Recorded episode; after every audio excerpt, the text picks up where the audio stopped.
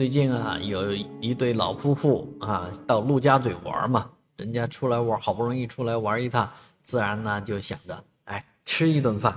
结果呢，跑到了这家叫桂满农的餐厅啊，也是上海比较知名的餐馆去吃饭。我在桂满农也吃过，啊，遇到了一个很大的问题。这个问题就是，呃，对于年轻人来讲可能不是问题，就是要扫码点餐啊。哎，这家餐馆的问题是什么呢？他拒绝提供扫码点餐以外的服务啊，这个老两口根本不会呀，老两口可能就没有智能手机啊，没法吃到这一顿饭啊。当然，这个吃不上也就吃不上了，是吧？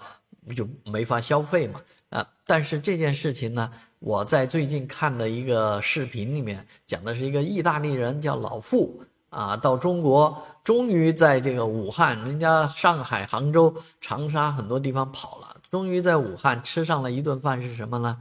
啊，不用手机点餐的，是用一张纸在一张纸上点餐，而这个东西是我们多么熟悉的一个场景，也就几年前的事情，是吗？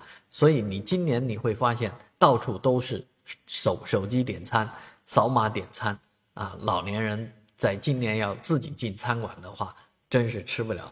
当然，手机点餐就免去了中国人抢来抢去要要抢着付款的那种啊 事情啊。但是某种程度讲，这也是一种缺失。所以用手机点餐的背后啊，真的让这个社会又发生了很大的变化。那你是支持还是反对呢？对于老年人的这样的境遇，有什么办法呢？